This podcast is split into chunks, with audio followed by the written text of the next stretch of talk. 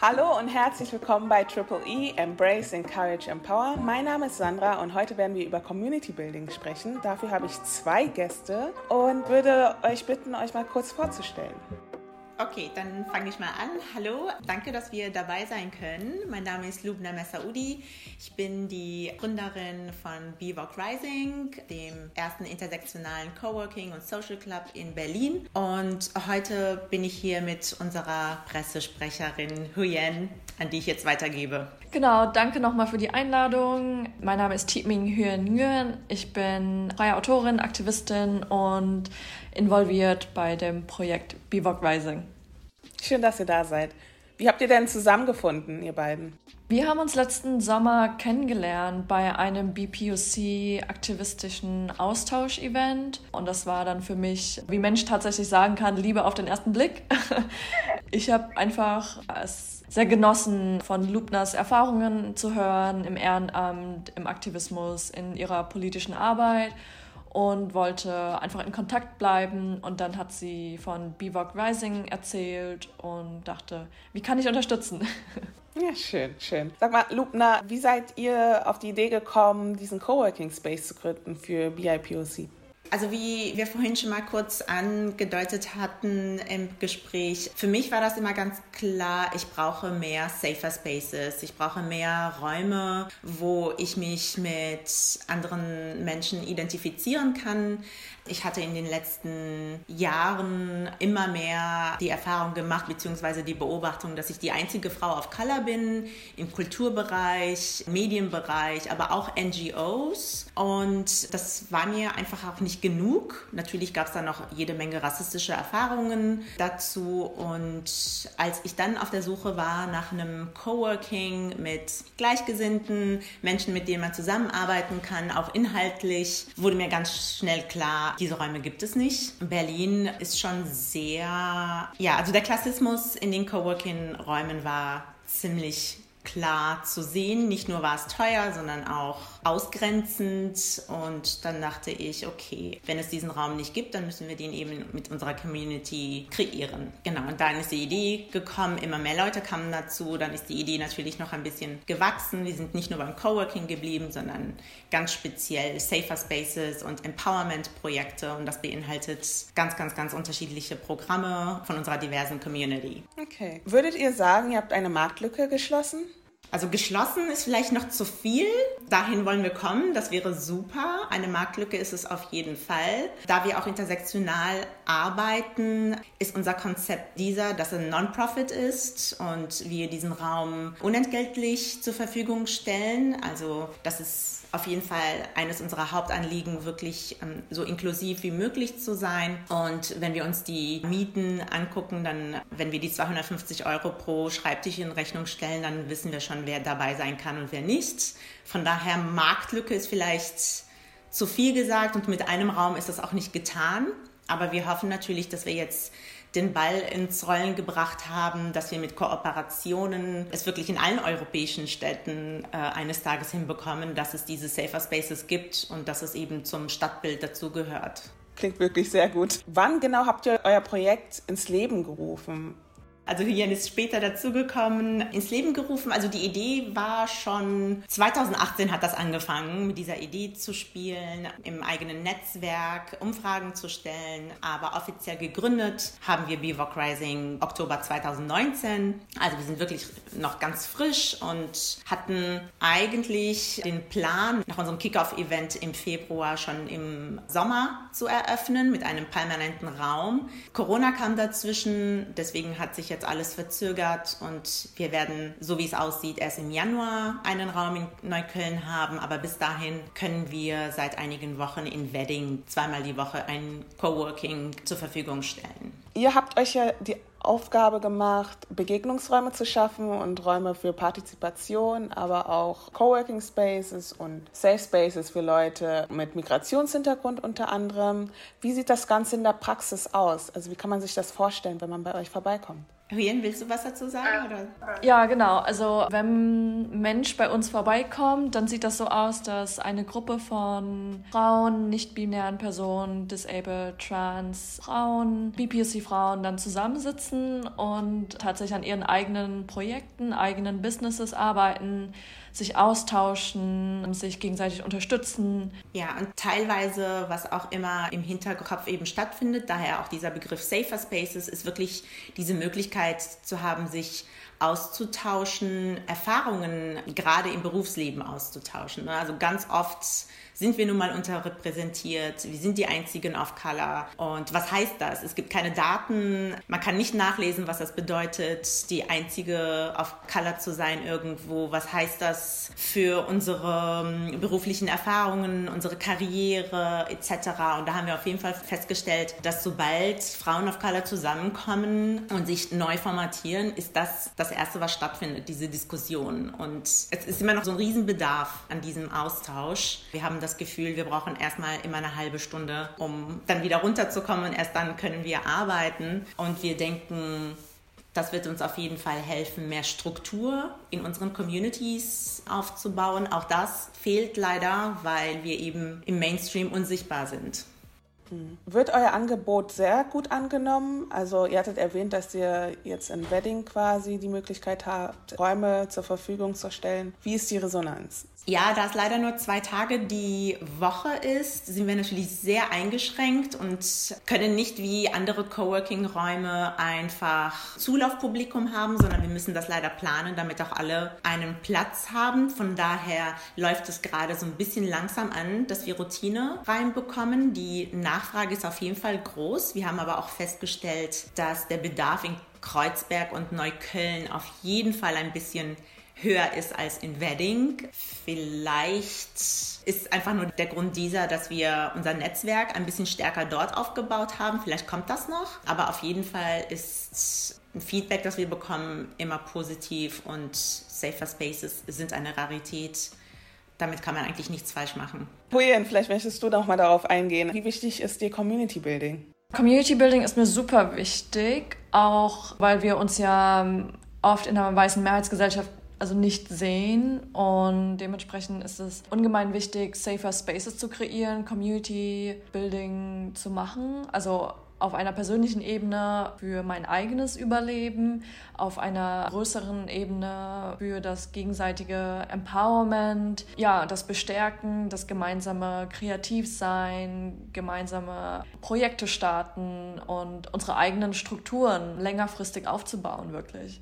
Ihr hattet ja schon erwähnt, dass aufgrund von Corona ihr so ein bisschen eingeschränkt seid und dass alles ein bisschen schwierig ist. Es ist ja auch die Rede von begrenzten Personenzahlen und so weiter. Es stellt sich die Frage, inwiefern Corona euch beeinflusst bei eurer Arbeit und inwieweit es schwer ist oder vielleicht herausfordernd ist, diesen Community-Aspekt auf die Beine zu stellen, trotz Corona. Also da gibt es ja diese Kontaktschwierigkeiten, die ja dadurch auch dazu beitragen, dass das Ganze halt vielleicht nicht so in dem Ausmaß ausgeführt werden kann, wie ihr es gerne wollt. Ja, auf jeden Fall. Also das war etwas, was uns eigentlich noch mehr bestärkt hat, diese Arbeit weiterzuführen. Wir haben nochmal gesehen, wie wichtig Community ist in so einer Krise. Also gerade was noch drumherum passiert. Also 2020 hat ja noch einiges ins Licht gebracht. Nicht nur Corona und Quarantäne, sondern wirklich so ziemlich alle Ismen, alle Diskriminierungsformen global ins Licht gebracht. Siehe Black Lives Matter Movement Movement und für diesen Healing-Prozess ist Community einfach wichtig. Also ich kann mir nicht vorstellen und dass wir jetzt für immer auf Zoom zurückgreifen müssen oder Online-Events. Es hilft sicherlich auch, dass der Kontakt weiterhin besteht und das hat uns schon ein kleines bisschen auch zurückgeworfen, weil ich glaube, der Mensch funktioniert einfach nicht so, ständig über Videokonferenzen zu funktionieren. Wir können nicht richtig brainstormen, wir können uns nicht wirklich austauschen in dieser Form, die wir wollen und brauchen auch allein schon mit dem Aspekt Safer Spaces. Wie safe fühle ich mich tatsächlich, wenn ich mich gerade aufnehme? Welche Daten werden von mir gerade gesichert, etc.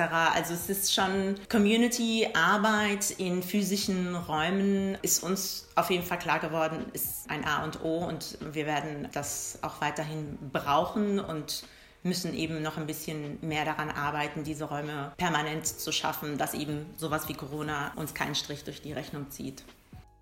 Mm, absolut. Corona ist die eine Hürde. Die andere Hürde könnte halt gerade auch am Anfang die Finanzen sein. Jetzt stellt sich mir die Frage, wie ihr euch finanziert. Ist das eine Spendenbasis oder habt ihr eine Förderung bekommen? Ich stelle mir das sehr kompliziert vor, aber ich finde das super, dass ihr das macht. Ja, also erst einmal, die Arbeit ist überhaupt möglich dank Menschen wie Huyen, Riha, Daniela, Alessandra, Mara, die gerade ehrenamtlich für Bivok Rising arbeiten. Ohne dieses super Team würde es überhaupt nicht funktionieren. Und Finanzen ist wirklich eine große Hürde für uns. Im Moment sind es tatsächlich nur Spenden, vor allen Dingen auch Sachspenden. Wie gesagt, diese Räume werden gespendet weil die Miete könnten wir so gar nicht tragen. Unser Ziel ist tatsächlich, und daran arbeiten wir, ähm, Fördermittel zu akquirieren, denn wir wollen eben kein Profit-Unternehmen, sondern ein Non-Profit. Es geht uns wirklich darum, diese Räume Programme allen zur Verfügung zu stellen. Und die Schwierigkeit unter anderem ist natürlich auch feministische Projekte und gerade für Feministinnen of Color sind auf der Förderliste leider ganz unten. Es ist wirklich nicht so einfach, gerade für neu gegründete Projekte sowieso, aber noch mit diesem Aspekt, ja, es sind schon einige Hürden, aber wir sind zuversichtlich, dass wir auch diese hinbekommen. Ich drücke euch die Daumen. Also ich meine, der Bedarf ist ja da. Es stellt sich die Frage, ob die richtigen Leute dann das Projekt dann halt auch finanzieren. Also die Diskussion hatte ich halt auch schon zum Thema Black-Owned Business, warum es dazu kommt, dass gerade People of Color doch Schwierigkeiten haben, an die Fördergelder ranzukommen. Super schwierig, aber nicht unmöglich. Von daher immer schön kämpfen, Mädels. Ganz genau. Wir haben auch wirklich eine tolle Community, die hinter uns steht. Also es ist nur eine Frage der Zeit, ganz klar. Ja, ja. Lasst uns doch mal auf eine kleine Zeitreise in die Zukunft gehen. Und zwar, äh, wie würdet ihr euch den Coworking Space in den nächsten fünf bis zehn Jahren vorstellen?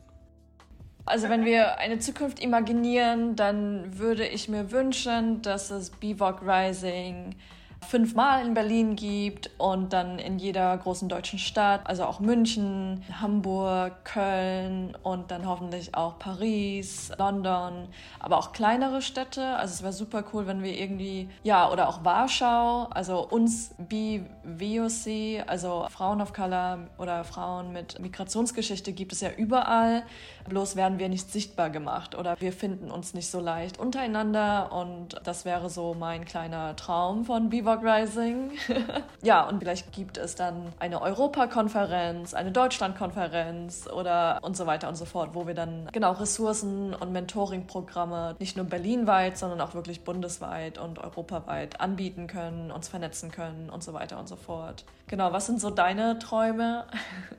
Ja, also genau das, was du gesagt hast. Ich denke noch so ein bisschen zusätzlich hinter den Kulissen. Was für mich auch wirklich wichtig ist an dieser Arbeit, ist die Datensammlung. Es wäre oder ist auf jeden Fall eines unserer Missionen, diese Erfahrungen, die wir gemeinsam sammeln, dieser Austausch, der stattfindet, ist auch tatsächlich zu dokumentieren, es dann auch sichtbar zu machen für andere. Was bedeutet intersektionale Diskriminierung? In der Theorie ist es klar und intersektionale Intersektionalität ist auch ein Trendwort, das jetzt gerade von allen gerne benutzt wird. Aber was heißt es denn für MigrantInnen, Frauen of Color, Trans of Color? Warum enden 40 Prozent aller Migrantinnen in Altersarmut? Wir brauchen dafür nicht nur Statistiken, sondern wirklich diese ganzen Erfahrungen müssen wir schriftlich festhalten und auch erst dann wird Struktur und System dahinter klar. Genau. Und ich würde mir wünschen, dass Bivouac Rising eben europaweit diese Anlaufstelle ist für, für Frauen of Color, die MentorInnen,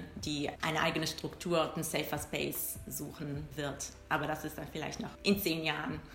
Super, dass ihr nochmal einen Einblick einbringen konntet hinsichtlich eurer zukünftigen Visionen und Träume und Wünsche, wo ich auch glaube, dass die doch durchaus realitätsnah sind und dass ihr das auf jeden Fall umsetzen könnt. Ich hoffe, dass ihr da die Unterstützung bekommt. Lasst uns vielleicht nochmal auf das Thema Intersektionalität eingehen. Inwiefern kann man dafür denn Bewusstsein schaffen? Weil ich glaube, insbesondere in den Medien, aber halt auch in anderen Spaces und Unternehmen ist das Bewusstsein dafür noch gar nicht da, beziehungsweise es entwickelt sich durch die politischen Entwicklungen momentan.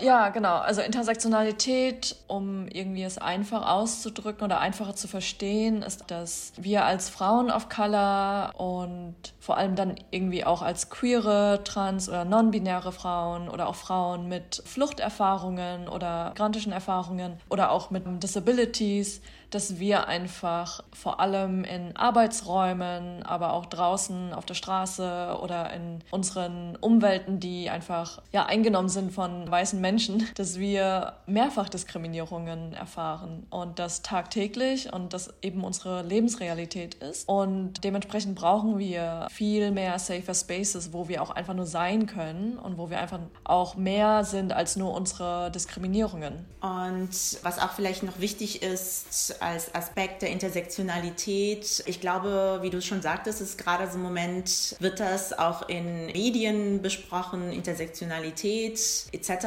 Aber ich finde, der Ansatz kommt viel, viel zu spät. Diese Diskriminierungsformen fangen an, seit man Teil dieser Gesellschaft wird. Im Kindergarten, die Ungleichheiten, was mein familiärer Background ist. Komme ich aus einer Arbeiterklassefamilie? Nicht. Wie waren die Ungleichheiten oder Gleichheiten in der Schule? Bin ich mit Büchern aufgewachsen oder nicht? Kommt darauf an, was für ein Haushalt man hatte, etc. Also es gibt so viele, so viele Level, auf die man eigentlich, wenn es um Intersektionalität nochmal zurückblicken muss, um tatsächlich Gleichheiten und diese Diskriminierungen auch wirklich angehen zu können, sie zu minimieren und vermeiden irgendwann. Wenn man aber erst viel später ankommt mit, ja, diese Frau of Color, Trans of Color hat jetzt auch studiert, ihre Noten sind vielleicht nicht gut. Hm, ja, das stimmt erstmal nicht. Ist diese Person vielleicht erst vor zwei Jahren nach Deutschland gekommen oder nicht? Wie ist ihr Background? Ist vielleicht Deutsch ihre dritte Sprache? Hat sie vielleicht deswegen einen Akzent? Ist sie eigentlich eine Geflüchtete mit Doktortitel, wird aber dementsprechend nicht hier so behandelt? Es gibt wirklich so, so viele Aspekte, die man berücksichtigen muss, um wirklich intersektional an diskriminierungsfreien Arbeitsräumen heranzugehen. Und und da sind wir noch lange nicht.